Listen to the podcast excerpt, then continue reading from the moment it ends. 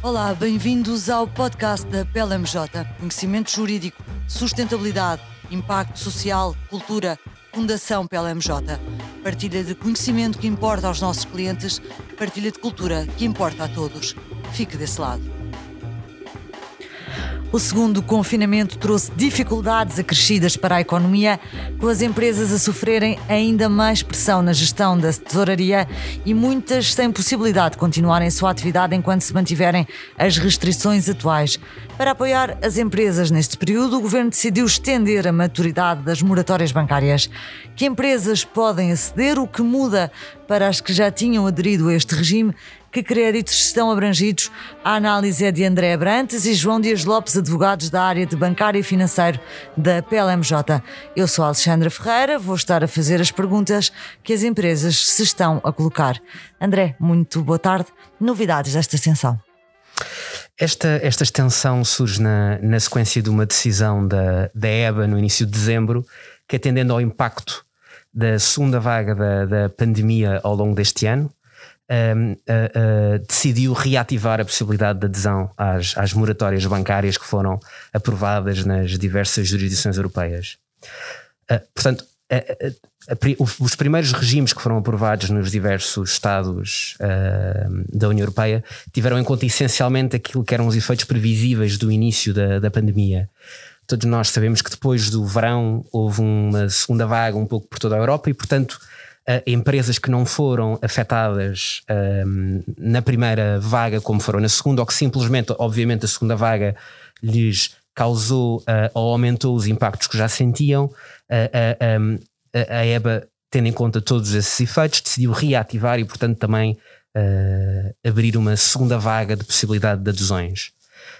Um, e, foi nesse sentido que também o governo português decidiu uh, alterar o nosso regime das moratórias públicas e prever a possibilidade de adesão entre janeiro e, e março deste ano de contratos que não tenham beneficiado de moratórias uh, anteriormente ou que não tenham beneficiado por um período superior a nove meses, como, como falaremos melhor mais adiante. Já lá vamos ah, às condições de, de, aplicabilidade desta extensão. Ah, esta é uma extensão que tem suscitado dúvidas do lado das, das empresas. Ah, quais são as principais dúvidas que se têm colocado, André? Sim, no primeiro, um, uma dúvida que é sempre bastante comum é que contratos é que estão abrangidos e as condições para a respectiva elegibilidade a, resposta neste ponto é relativamente simples na medida em que a nova este, esta, esta nova esta segunda vaga do regime da moratória digamos assim da possibilidade de adesão prevê uh, um, que todas as empresas as mesmas empresas uh, com o mesmo escopo de aplicação que já existia no regime anterior podem pedir o acesso a, a, à moratória, portanto, aquelas que anteriormente acharam que não precisariam uh, de beneficiar destas medidas de apoio, agora podem reconsiderar e pedir. Pela até, primeira vez? Pela primeira vez, uh, uh, e podem apresentar o pedido até final de março. E mesmo aquelas empresas que tenham beneficiado do regime por um período inferior a nove meses, podem aproveitar agora esta segunda possibilidade para beneficiar novamente das medidas previstas na moratória, desde que, e esta é uma especificidade desta, deste segundo regime, desde que no global não beneficiem da medida por um período superior a nove meses. Muito bem. João, uh, completando aqui esta, esta questão, um, ehm, há dúvidas do lado das empresas, mas também há consequências quando se eh, adere a este regime das moratórias, seja o anterior, seja a esta, a esta exceção. Acho que vale a pena nós reforçarmos a ideia que isto não é um cheque a fundo perdido, isto tem um custo para as empresas. Exato. Um dos pontos mais importantes a terem atenção no, no, regime das moratórias é que de facto isto não, é um, não há um perdão de dívida, nem sequer um perdão dos juros. E portanto, relativamente ao capital dos empréstimos, esse pagamento e esse reembolso fica suspenso. Também relativamente aos juros, esse pagamento pode ficar uh, suspenso, segundo a opção do, do, do, dos clientes, mas os juros continuam a contar e vão ter que ser pagos. O que existe é um rescalonamento e um adiamento desses reembolsos. E isso é um ponto importante, quer para as empresas, quer para os particulares que aderem a este, a este regime, até porque este regime foi criado para ser uma solução de curto prazo, aliás, de muito curto prazo. Apesar destas extensões e desta última extensão que temos, um, que temos assistido, que agora no fundo permite prolongar as adesões até 31 de março de 2021 e permite estender as maturidades globalmente até ao final de setembro de 2021, a, a verdade é que é suposto esta ser uma solução de curto prazo que resolve problemas de liquidez. E claro que isso coloca um problema à medida que a pandemia continua e os, os efeitos vão se agravando para as empresas, porque uma, aquilo que era uma crise de liquidez começa-se a transformar numa crise de solvabilidade. Ah, e aqui a pergunta óbvia que se segue é ah, se terá de haver, uh, num exercício de futurologia que nós estamos aqui a fazer hoje, se terá de haver uma extensão, uma nova extensão desta moratória ou algum tipo de exit strategy destas medidas, na medida que quando acabar o prazo da, da, da moratória, nós não estamos num ciclo de crescimento automático e de repente as empresas têm capacidade para começar a a fazer face, as famílias, obviamente, aos custos hum, de, de, vida e aos custos uh, que tinham antes de, de estarmos em crise e mais o acumular de todos estes juros. Sim, esse é um, esse é um dos principais, uh, uma das principais dúvidas que existe neste momento. Uh, para já não existe nenhuma indicação de que possa vir a, nova, a existir uma nova extensão uh, da, da moratória supostamente a última que tinha sido, que terminou em setembro, eh, era suposto ter sido a última, e de facto em dezembro houve novamente esta, eh, eh, esta abertura. Há aqui um ponto que é importante termos noção, que é a possibilidade de existirem estas moratórias só é possível na medida em que o regulador europeu uh, abra essa possibilidade. Ou seja, o governo português, por sua iniciativa, não pode sozinho permitir essas moratórias. Ou, ou, ou, melhor dito, até pode. O problema é que os bancos, se não o fizerem ao abrigo de, destas orientações do regulador europeu, vão ter que registar imparidades. E, e essa é a razão pela qual estes regimes só têm existido porque existem essa, essa abertura a nível europeu. E, portanto, uma das principais dúvidas é saber se até agora existiu consenso a nível europeu e dos reguladores europeus para permitir este regime, digamos assim, extraordinário das moratórias. A dúvida é se esse consenso perdurará e se haverá vontade dos reguladores também em, em, em, em, abrir uma nova exceção e permitir novas moratórias ou se vão tomar outro tipo de medidas uh, para lidar precisamente com esse problema e procurar uma, uma estratégia de saída. Porque, é, como estava a dizer ainda há pouco, o regime das moratórias era suposto ser um remédio de curto prazo e, portanto, se calhar vai ser necessário outro tipo de soluções que não passem por uma extensão das moratórias. O que nós estamos a dizer na prática é que os bancos, ao aplicarem estas moratórias, pressionam muitíssimo os seus rácios de solvabilidade e outros rácios analisados pelo regulador europeu, e sem esta exceção, eh, grande parte dos bancos portugueses, se não todos, que já estavam sob pressão, eh, não estariam a cumprir com aquilo que são os requisitos mínimos de capital da, da EBA e outros tipos de requisitos. É isto ou não? Um, mais ou menos. Para já, eu acho que, os bancos portugueses estão numa posição muito mais sólida e, portanto, isso não seria, uh, não será nesta fase uma, uma preocupação. Uh, a grande, o grande apoio que esta moratória de facto dá é o facto de, de, dar segurança aos bancos em não terem que começar a registar já uh, imparidades e, obviamente, para as empresas permitir-lhes ter aqui um espaço para, para procurar recuperar. Vai ser um desafio, não só para os bancos portugueses, para, para diria, para, para a maior parte do, do, do setor financeiro, mas é verdade que o, no, o, o nosso setor bancário, ou pelo menos o, e, a, e, a, economia portuguesa, enfrenta aqui alguns desafios específicos, designadamente porque nós já éramos, já somos o país, o terceiro país que em percentagem, com a maior uh, percentagem uh, o terceiro país, perdão, uh, com maior percentagem de crédito uh, concedido abrangido pelas moratórias e somos os, talvez o quinto em valores absolutos. E portanto, acima já de nós. Partimos, já partimos para este cenário numa posição bastante endividada face e, portanto, a outros os, países. Os bancos portugueses estão, obviamente, muito mais bem preparados em termos de cumprimento dos rácios de capital, mas também, se calhar, não estão tão bem preparados como, como os bancos de outros de países que não sofreram uh, com as últimas crises que, que nós sofremos. André, Falávamos de créditos, vale a pena recuperar aqui uh, o tema de que créditos é que estão abrangidos por estas moratórias? Eh, estas moratórias uh, eh, um, permitem uh, que as empresas um, delas beneficiem em relação a quaisquer contratos de crédito e após uma revisão no próprio regime que foi feita ao longo do ano, do, do ano passado, mesmo contratos de locação operacional, que não são contratos de crédito, podem beneficiar das moratórias desde que a contraparte seja uma das enfim, instituições financeiras que estão uh, previstas no, no regime. Portanto, obviamente que a, a, a esta, esta heterogeneidade de contratos e de tipos de contratos que podem beneficiar uh, da moratória coloca muitas vezes algum, algumas dificuldades na sua aplicação.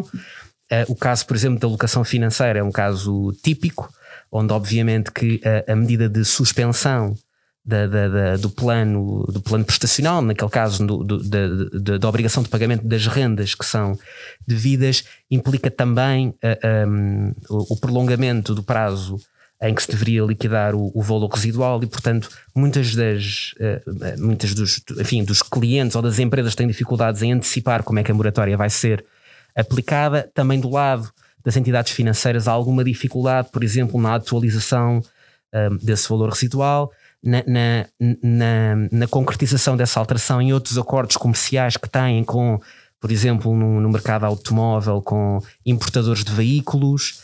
Portanto, de facto, o, o, o regime acaba por ser bastante amplo nos créditos, no elenco de contratos que podem beneficiar uh, da moratória, mas depois não existe uma concretização específica para cada tipo de, de contrato. E isso levanta uma série de dificuldades na sua concretização, na sua aplicação a cada tipo de contrato, que nem todos, obviamente, têm as mesmas formas, nem todos têm o mesmo tipo de, de obrigações.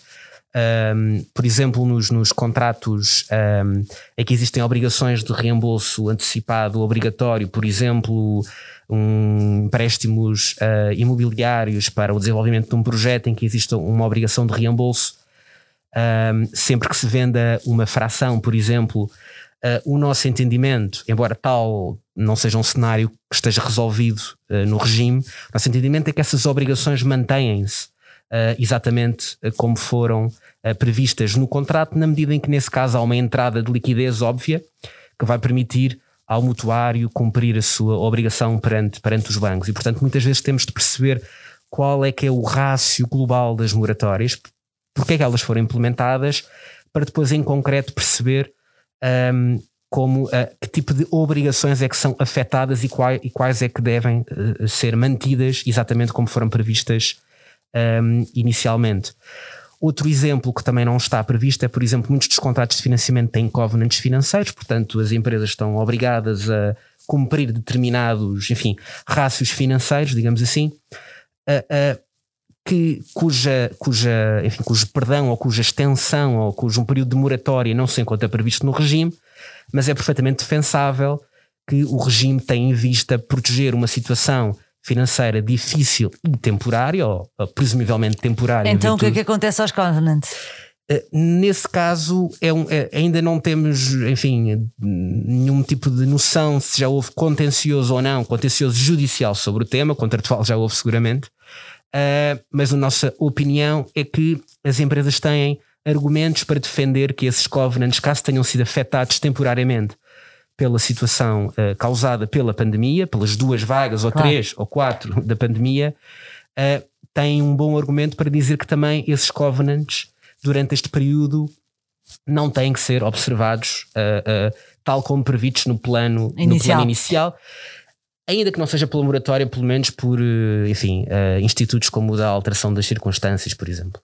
André, eh, induzo pela sua, pela sua resposta que de alguma, de alguma forma há aqui grandes dificuldades, provavelmente do lado das empresas, para terem um diálogo direto no acion, com os bancos no acionar destas, destas moratórias, eh, porque há todo um lost in translation, vamos chamemos assim, em relação ao que está no regime e àquilo que é aplicado, isto também é novo para todas as partes envolvidas.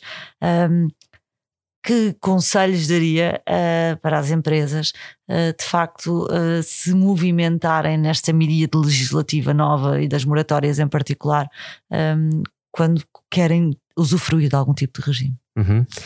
Em primeiro lugar, a análise económica é muito importante, ou seja, as empresas têm que saber exatamente um, se o acesso à moratória é a solução ideal e perceber exatamente quais as consequências financeiras, não só no curto prazo, mas também no médio ou, ou no longo prazo. Uh, a parte da, da, dos pedidos de adesão, a, a, a, sensação que nós temos, a nossa sensibilidade, é que os bancos têm aprovado sem grandes dificuldades os pedidos de, de moratória, desde obviamente que se cumpram os requisitos previstos na, na legislação e não temos de facto notícia de, de para, para além de casos pontuais de bancos que, que, que dificultam o acesso. Depois, na concretização na aplicação em contratos, sobretudo em contratos mais complexos, em que se prevê todo este conjunto de covenants financeiros, obrigações de reembolso antecipado, que podem ser disputadas por um qualquer facto, uma entrada de liquidez qualquer nas empresas. Falava há pouco do, do exemplo da venda das frações. Uh, de facto, aí poderá haver um potencial conflito uh, na aplicação em concreto do, do, não só das normas da moratória, mas do princípio, dos princípios subjacentes à razão da existência da moratória em si.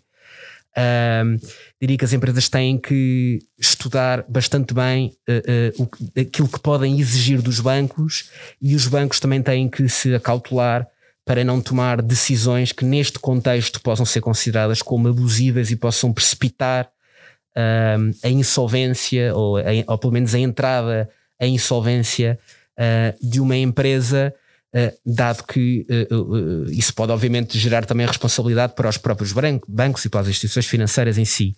Mas esse estudo é de facto bastante importante e, e, obviamente quanto mais cedo melhor, não é? Portanto, quanto mais cedo se conseguir esclarecer com um banco na altura, se possível logo na altura em que é feita a adesão, como é que se deverão interpretar um conjunto de cláusulas contratualmente previstas daí para a frente.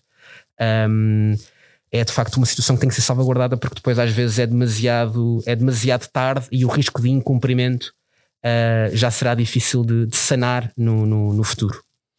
João, esta tem sido uma preocupação dos, dos clientes, de facto, ter a certeza que estão, e dos bancos, ter a certeza, terem a certeza que estão a cumprir com todos os, os requisitos. Vê-se já a preocupação de como é que saem deste regime das moratórias e perceberem exatamente no que é que se estão a meter, ou há perguntas que, que ficam por fazer nestas fases iniciais? Eu diria que por vezes pode acontecer, e certamente aconteceu, porque de facto foi uma situação muito repentina, não é?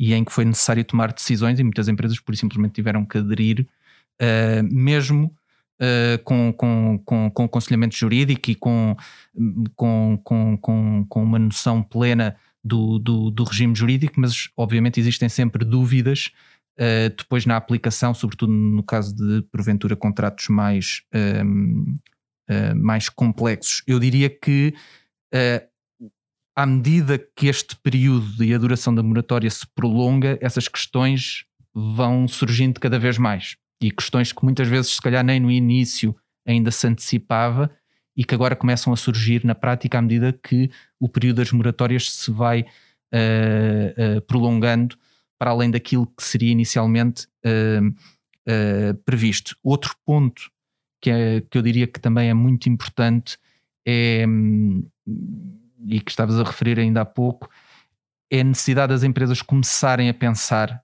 já no período após o final das moratórias e aproveitar, se calhar, este momento.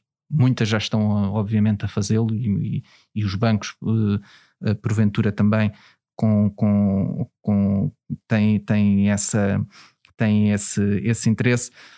Procurar renegociar alguns contratos procurar eh, começar a encontrar alternativas de financiamento uh, e, e, procurar falar também com os bancos, uh, porventura renegociando alguns contratos que vão terminar ou cujo horizonte para terminar, se calhar, será uh, a médio prazo, mas com o acumular de, de, de situações que ficam em suspenso, é importante conseguir, e, e à medida que a crise ainda não estamos com uma recuperação à vista, pelo menos na situação uh, que estamos a, atualmente, pode ser necessário mais tempo. E, e por isso é importante as empresas, se calhar, começarem a antecipar também esse cenário, porque depois a pressão vai ser muito maior para os bancos e as restrições a que vão estar sujeitos, por vezes, para conceder uh, crédito, pode ser Uh, podem ser eh, ainda piores mais ou restritivas. mais restritivas do que aquilo que é atualmente. Sobretudo as empresas dos setores mais, mais afetados, porque uh, existe um regime temporário ou, ou, particular entre março e setembro para, para as empresas dos setores mais afetados, portanto, estamos a falar de restauração, turismo, hotelaria, turismo, transportes. Essa, essa, essas empresas entre março uh, e setembro continuam a beneficiar da, da moratória para, para juros e, e capital eh, enquanto as outras entre março e setembro beneficiarão apenas uh, no que toca a pagamentos de capital.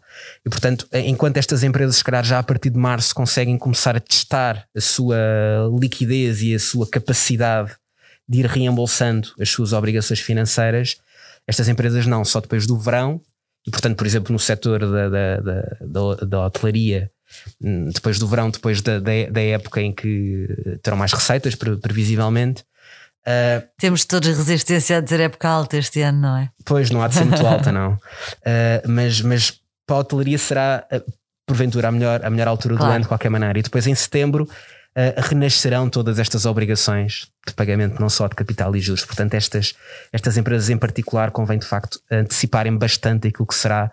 a porventura expectável renegociação e reestruturação dos seus contratos de crédito. André, João, muito obrigada à conversa com André Abrantes e João Dias Lopes, associados da área de bancário e financeiro da PLMJ.